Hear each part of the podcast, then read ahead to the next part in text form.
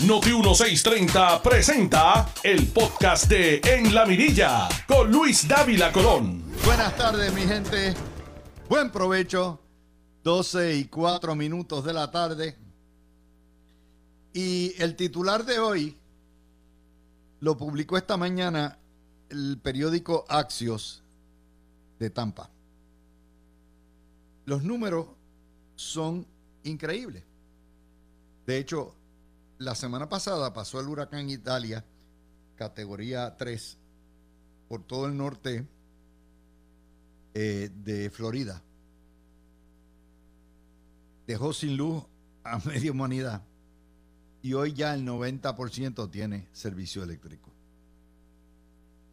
Y la gente, pues, tranquilo, saben que el huracán se llevó medio mundo, por lo tanto, no andan media, eh, una semana en espera por restablecer el sistema de luz. El sistema de luz en Florida no está en una sola compañía estatal. Son compañías privadas a las cuales se le dan regiones, unas acudan y unas comparten eh, jugo eléctrico con otras, eh, todas van de asistencia y ayuda, obviamente tienen monopolio sobre cierta región, pero nuevamente son muchas. Está Tampa Electric, está eh, Florida eh, FPL, eh, Power Light, está Duke Energy, está Jacksonville, hay distintos compañías. Y el número que sale hoy es felicitando a, los, a las compañías eléctricas porque en los últimos tres años los apagones han bajado. Y yo digo, caramba, ok, qué chévere, hay apagones, vamos a ver. Y las compañías responden que eso se debe en gran medida a la diversificación de fuentes. En la medida en que hay más fuentes solares, más baterías, eh, el gas natural y no dependen del petróleo con las altas y bajas de los costos del petróleo y dependen también de eólico y distintas fuentes, pues han ido bajando los apagones. Yo dije, ¿cómo comparará eso con Puerto Rico, verdad? Bueno, pues escuchen lo que es. El, el floridiano promedio sufre una hora y media sin luz al año. Hora y media de apagones al año. Esto es en promedio.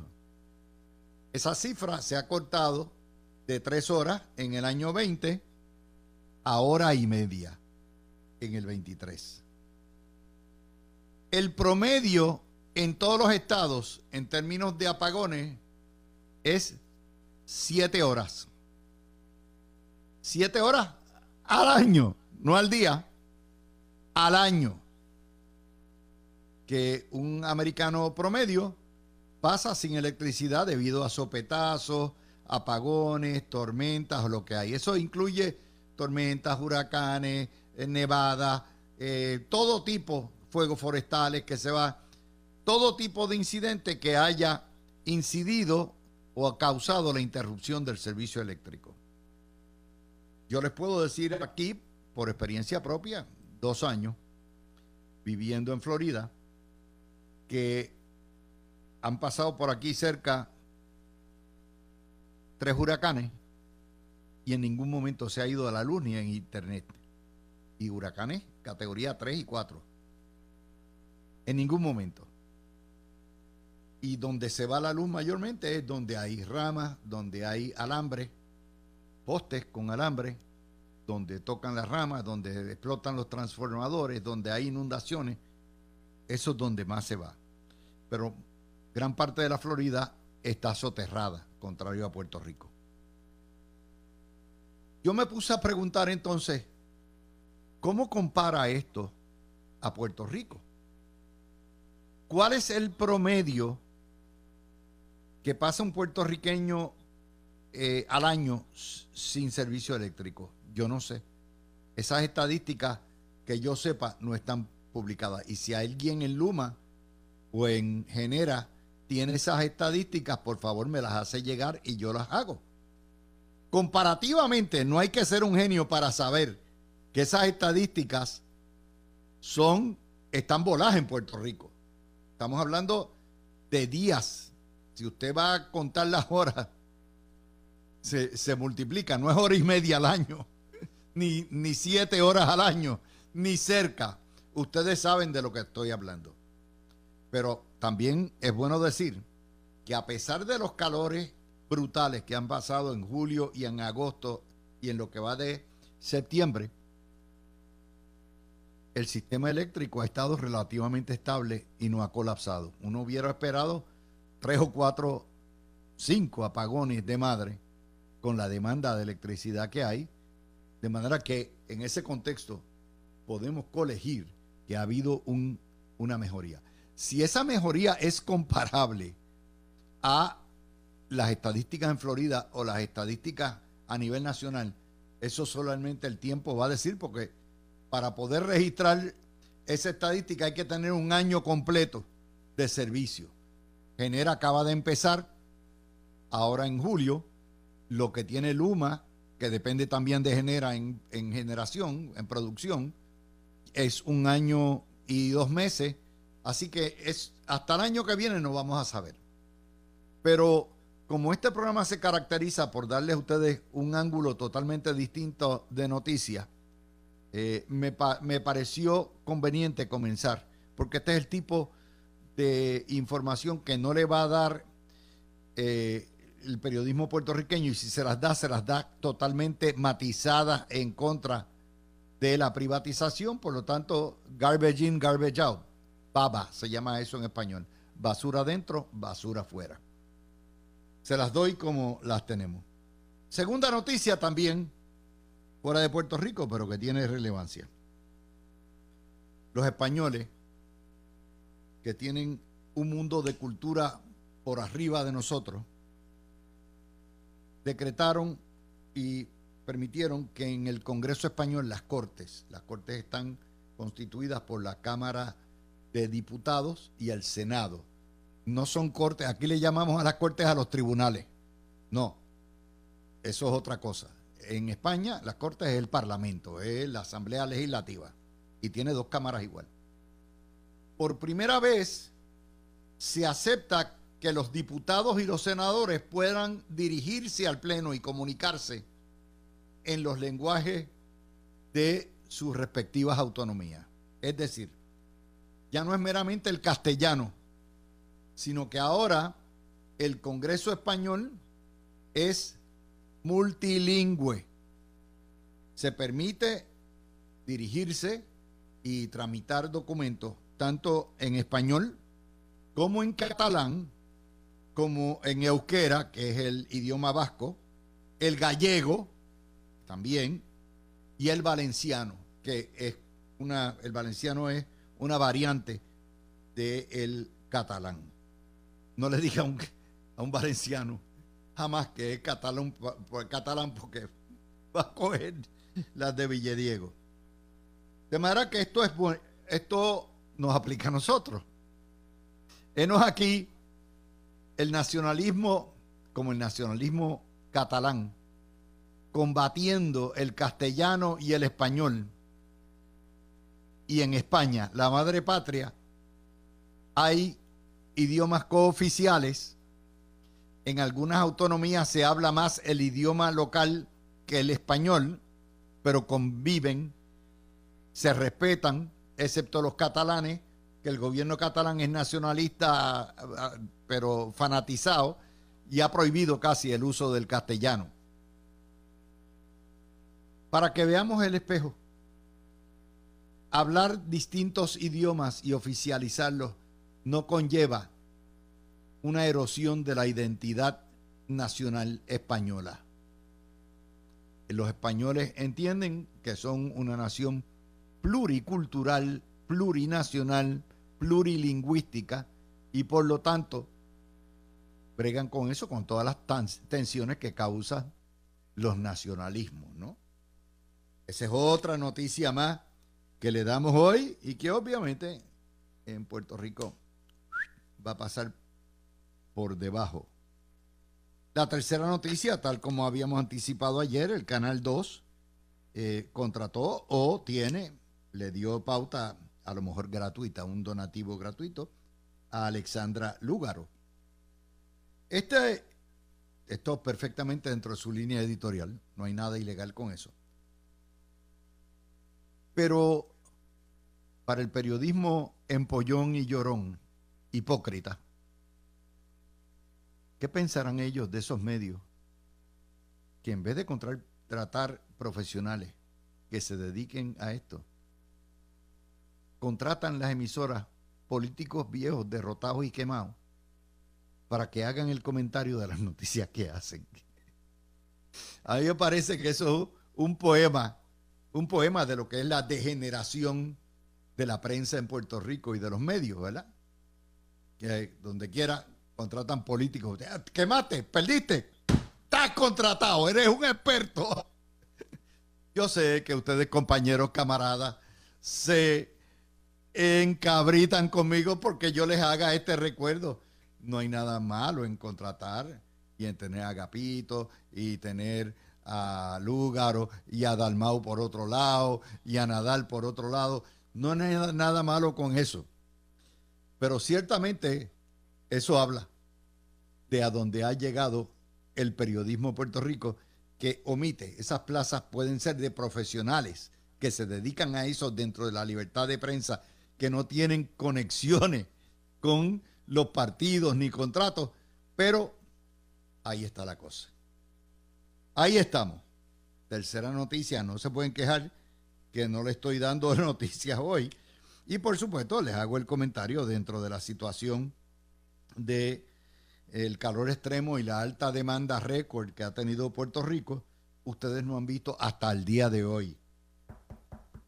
Toca madera, que no haya un colapso enorme. Todos los días siempre va a haber un, un sector en Puerto Rico que no tiene luz, generalmente es del 3 al 5%, por el follaje por, o porque fallan, o hay plantas que fallan todos los días, las cafeteras que tenemos. Pero eso es otra nota que no les voy a decir. La prensa no le va a poner en portada estabilizado el sistema eléctrico. No way, pero nosotros lo comentamos también, porque a lo mejor mañana hay un apagón, a lo mejor ya mismo hay un apagón de madre. Nadie sabe, pero hay que cantar las verdes y las, las maduras, las dos.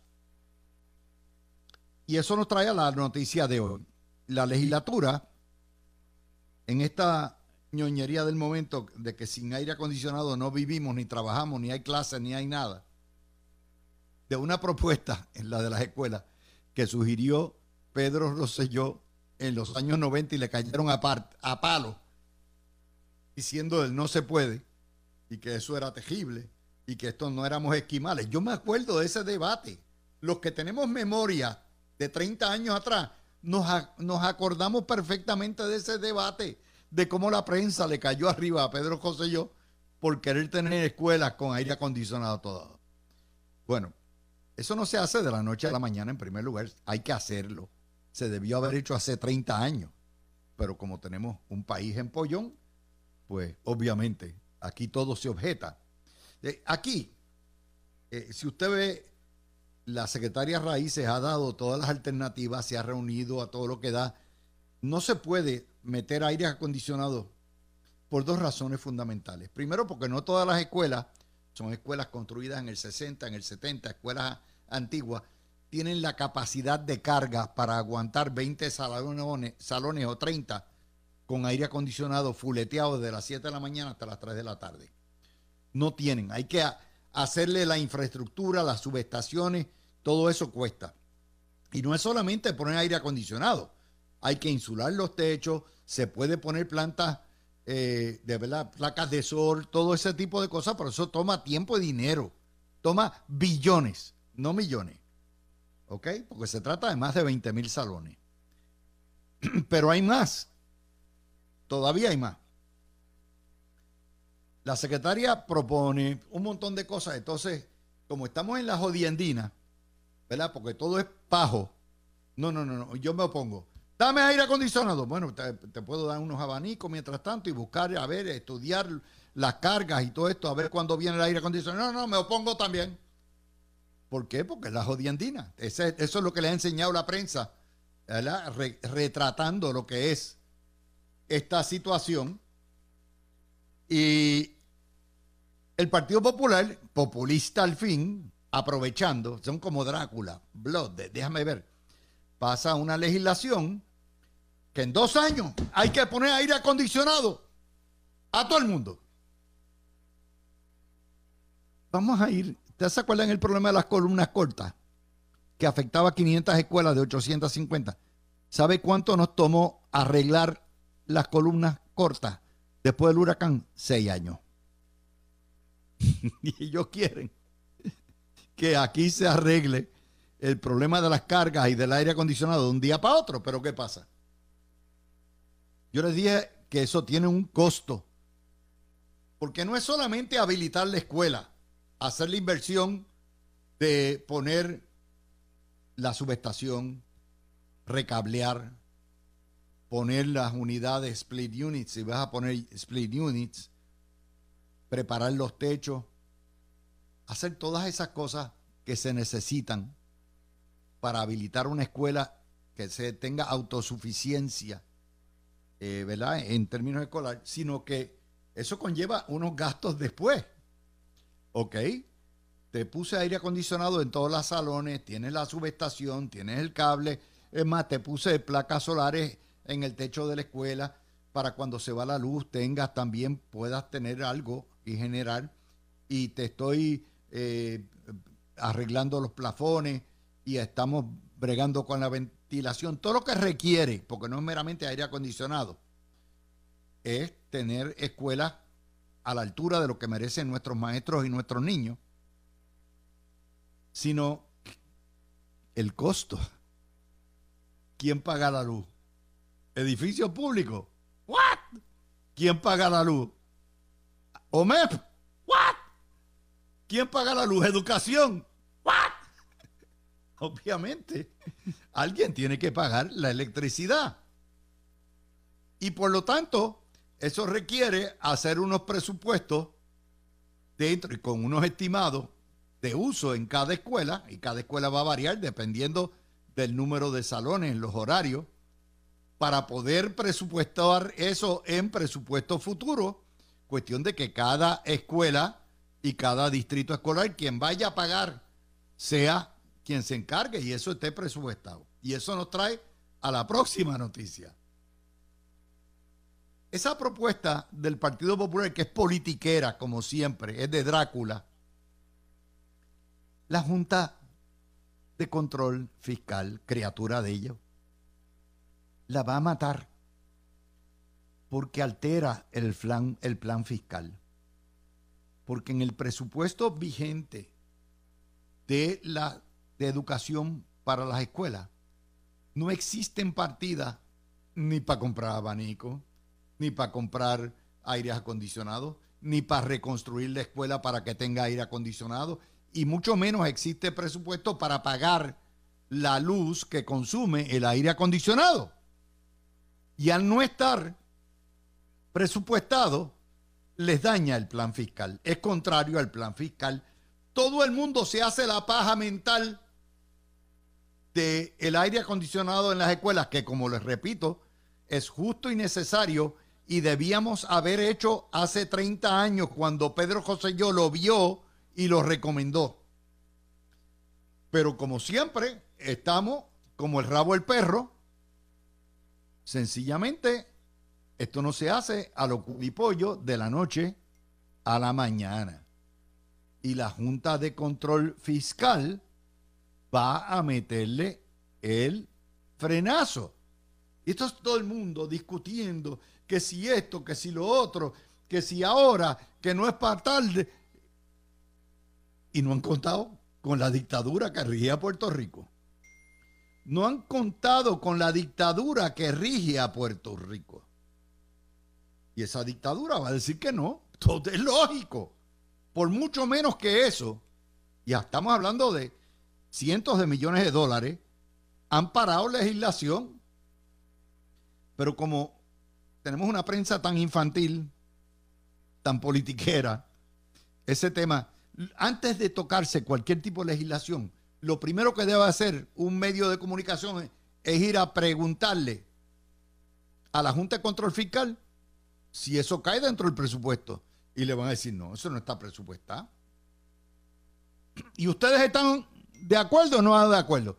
Bueno, eso depende. Cuando se haga el presupuesto del año que viene, habrá que ver si se incluye o no se incluye, de dónde van a sacar. Recuerden que ellos tienen una reglita bien sencilla. Es peso que se gaste adicional, me tienes que buscar el ingreso de ese peso que se gasta. Una fuente de repago. Y ahí es donde la puerca entorcha el rabo porque el sistema no pare más. Y está, esos 12 mil millones que hace el erario están repartiditos.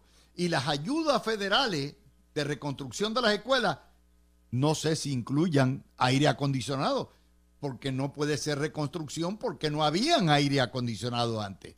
Muy pocas escuelas tienen aire acondicionado. Y eso, pues, es parte de la, de la ecuación. De hecho, ahorita lo vamos a discutir con Garriga y Gartúa. El nuevo día nos dice a la página 12 que la Junta de Control Fiscal insiste en la reforma del sistema de pensiones de la YUPI. Los empleados de la YUPI, por supuesto, que se oponen a todo, están opuestos a esto porque le quita derechos, le quitaría derechos. Y déjeme decirle, todos los empleados de Puerto Rico perdieron sus pensiones, perdieron su derecho a cotizar de pensiones. Algunos se los recortaron por mitad, otros se los eliminaron completamente. Lo que no se pueden tocar son las pensiones ya concedidas. Catedrático de la UPI que se retiró, empleado de la UPI que se retiró y ya coge pensión, eso es intocable. Eso es un derecho de propiedad adquirido. Pero los que están cotizando, por ejemplo, Garriga Picó, los toca, les quita beneficios y ellos quieren congelar el plan de beneficios definido y esto va a traer un lío ya mismito. Toda esa cuestión de la rectora de, de, ciencias médicas, todas esas son follonetas que se inventa a la izquierda porque en la UPI nunca están contentos con nada, ni permiten la reforma. La UPI hace jato lo debieron haber puesto en sindicatura federal y si no cerrarla. Cerrarla. Nosotros tenemos excelentes escuelas universidades privadas que le dan mano y muñeca a la IUPI. Si ellos no quieren estudiar, no quieren trabajar, no quieren bregar, ciérrenla. Ciérrenla. Después de todo, los profesores en la Ana Méndez, en la Interamericana, en la Católica, en todas las privadas, en la Politécnica, son excelentes profesores puertorriqueños también y los estudiantes también. Por los chavos baila el mono y son fondos federales en 85%. Imagínese usted, no voy yo a buscar la beca, la buscan. Pero son parte de las cositas. Pero no van a protestar los socialistas de la YUPI a la Junta. No. Ellos no le montan piquete a la juez Swain en la Corte Federal. No. Ellos van y que a Fortaleza. Y van y que a la legislatura nuevamente, parte de la comedia, del teatrillo de feria que tenemos en Puerto Rico. Entonces la Cámara se dedica a otra cosa, a derogar la ley de delegados plebiscitarios. Eso no va para ningún lado, porque el gobernador lo va a vetar y lo va a vetar hasta tanto los populares se quiten sus propios cabilderos, como ellos le llaman, ¿verdad? Quítense los dos millones de pesos esos que entre el Senado, Cámara y municipio le pagan a Charlie Black y compañía. Quítense los millones de pesos que las uniones le pagan, ¿verdad? De, que sacan de los chavitos de los empleados para pagarle a cabilderos que paren la estadidad. Y ese día quitan, aparte de que todo esto es una paja mental, son pajaritos preñados. ¿Por qué? Porque la ley de los delegados de estatus termina el propio vigor el día 31 de diciembre del año que viene. Se acabó, no hay reelección. Pero tenemos que discutir las ñoñerías. Tenemos que discutir todo lo que es irrelevante. porque el Partido Popular no pare más. Y fuera de jorobar y de obstruir y de politiquear, no saben hacer otra cosa. Por eso se están muriendo como partido, como institución, porque no paren. Y esa es la realidad. Ese es otro tema. Vamos a la pausa. Cerramos este video, lo ponemos a disposición de ustedes. Si les gusta, por favor, denle para adelante y traemos a Alan Maccabi para discutir distintas alternativas y distintos otros noticias que tenemos para hoy. Así que pausa. Tú escuchas el podcast de En la Mirilla con Luis Dávila Colón por Noti 1630. De regreso con ustedes, son las menos 20, la una menos 20, y traigo en este segmento a nuestro Alan Maccabi para discutir el tema que hoy está, de hecho todos los días está en portada, la crisis nuestra de cada día. Si fuera por las portadas periodísticas en Puerto Rico y la manera que la prensa trabaja, eh, Puerto Rico sería el país más desastroso y de mayores crisis. De hecho, no existiríamos de tanta crisis. Hoy el titular del nuevo día es crisis en las escuelas del país. Buscan alternativas ante los efectos del calor extremo. Calor extremo que ha afectado al globo terráqueo completo, incluyendo todos los países del Caribe. Pero si ustedes se fijan, aquí todos los días buscan los titulares. Hay crisis de salud, crisis del asesinato de mujeres, crisis de violencia infantil, crisis de calor extremo, crisis de fuente de, las pensiones, crisis de los sin hogar, crisis de hospitales, crisis de médicos, crisis de la Universidad de Puerto Rico, crisis de la escasez de empleados. Aquí, y uno ve a la gente lo más tranquila, felices por la calle, yendo a los conciertos y dice, diablo, man, esto es un país en crisis. Quiero empezar con ese tema porque la verdad es que la gente, la palabra crisis es la palabra más prostituida del periodismo puertorriqueño y lo que ha hecho es que la gente ya se, de, de la situación. Tengo a Alan. Adelante, Alan. Saludos Luis, siempre un privilegio, un honor poder compartir contigo todos los miércoles y esta gran audiencia de la Mirilla 2 por Noti 1630. Pues Luis, ese es el pan nuestro de cada día.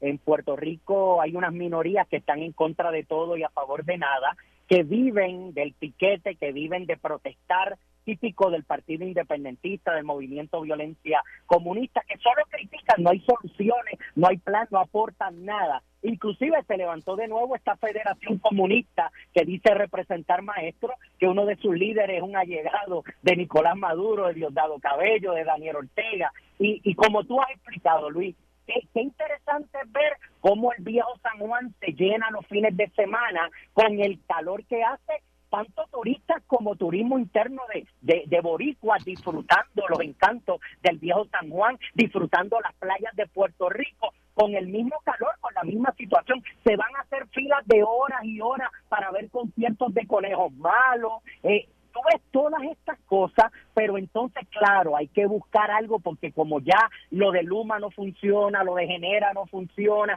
nada funciona porque la gente se hartó de estos grupos que protestan por todo y sus causas son ideológicas realmente y no, y no de los fines que dicen representar, pues entonces ahora están buscando el calor. Somos una isla del Caribe, definitivo, hace calor, a veces están haciendo unos calores más fuertes de lo que estábamos acostumbrados, pero tenemos que vivir con esto. Y mira, lo que tenemos es, si vivimos en el Caribe, vamos a tener todas nuestras escuelas con buenos aires acondicionados, vamos a tener ah, buenos abanicos, porque también hay que contemplar que si hay aires acondicionados, alguien tiene que pagar esa energía eléctrica. Y estas son escuelas gratuitas que por constitución la educación es gratuita para el pueblo y, y dependen pues de los fondos que pueda tener el Departamento de Educación, aunque yo creo para esto deberían haber fondos si es que se desperdician para otras cosas. Pero como tú dices, Luis, esto es el pan nuestro, siempre van a buscar alguna tontería, porque la mayoría de las veces que vemos estas protestas son por tontería que solo las llevan para ver si crean un caos, si levantan gente, a ver si logran nuevamente un verano del 19, si nuevamente generan manifestaciones como aquellas de Vieques, pero yo creo que ya la gente le vio la costura y ya la gente se hartó de estos grupos que solo destruyen económica y socialmente a la isla de Puerto Rico. Aquí hay una premisa inarticulada detrás de todo esto que es sumamente engañosa, populista, fraudulenta. Y es que el gobierno nos los tiene que dar todo. De hecho, si por la prensa puertorriqueña fuera y por las uniones de Puerto Rico, el gobierno te tendría que pagar y comprar el Charming también porque el papel de inodoro es indispensable para la vida humana y la sanidad y por lo tanto el gobierno te lo tiene que proveer. O sea, hemos llegado a ese ridículo eh, donde obviamente estamos hablando de un país en quiebra, eh, donde estamos en sindicatura de una dictadura federal que nos supervisa todo. Y entonces vienen y sacan este follón. No, ¿por Porque la idea es hacer pensar que Pierluisi quiere matar a los niños y los maestros. Eso es lo que hay. Corre, mira Luis, y no vayan lejos cuando traes lo del papel higiénico. Aquí había unos senadores y una senadora de estos partidos comunistas que quería que le dieran las toallas sanitarias también a las mujeres gratuitamente. Así que no vayan muy lejos. Ellos quisieran que, que, que, se lo dieran todo, porque acuérdate que en el comunismo yo arrodillo al pueblo, le quito la esperanza, le quito la fe, le doy seis huevitos con un poquito de arroz, azúcar, una pasta de diente china que le destruye las encías y con eso los arrastro y le digo, comes por mí, así que hacen lo que yo diga. Y mientras más pobre y bruto sea, más te tengo en mi poder. Y eso es lo que aspiran estos grupos que hablan tanto de libertad y de democracia cuando son minorías. Y, es que se creen que es meramente de comprar el aire acondicionado y ya está. el aire acondicionado cuesta. Ponle tú, un split unit te puede costar, qué sé yo, 12 mil BTU para un salón pequeño, ¿verdad? Eh, 12, ponle tú 1.200, 1.300 pesos. No es solamente comprar el split unit. Tú tienes que pagar la electricidad. Todos los días usas el aire, tienes que pagar. Tienes que pagar el mantenimiento. Los aires acondicionados hay que limpiarlos cada tres o cuatro veces al año. Y eso cuesta. Si se avería, tienes que buscar un sustituto, porque no vas a tener los niños, no vas a cancelar la clase. O sea, todo esto conlleva unos gastos adicionales por cada por el costo de cada aire acondicionado. Tú tienes en un año probablemente 10 veces más en gastos de mantenimiento, de electricidad, de todo lo que lo que trae. Y aquí quieren que todo se resuelva de cantazo. De cantazo. A la cañona, a la, cañona todo sin un presupuesto acordado, sin presupuestarlo, sin, sin comprarlo, porque en el gobierno, Luis, las cosas hay que comprarlas en una subasta, no es a lo loco. Así que esto pudiera tomar meses haciéndolo rápido en una emergencia. Y la realidad es que esto no es una emergencia. Quieren llevarlo como lo de la criminalidad, que quieren dar a entender que la criminalidad que subió, que nos están matando en cada esquina todo es para crear caos, para decir que todo es culpa de Pedro Pierluisi, del PNP, del gobierno, de la legislatura. Ya el pueblo se cansó, Luis, de tanta mentira de estos grupos de izquierda radical, socialistas de cartón comunista, que son la inmensa minoría del pueblo. Y es, como te digo, eh, eh, ya se les acabaron los issues. Eh, se acabó el issue de energía eléctrica, se estabilizó el sistema, Lautier ya es historia, todo esto. No, no, no, pero hay que buscar algún lío nuevo. Se les agotó el tema. De las vacunas.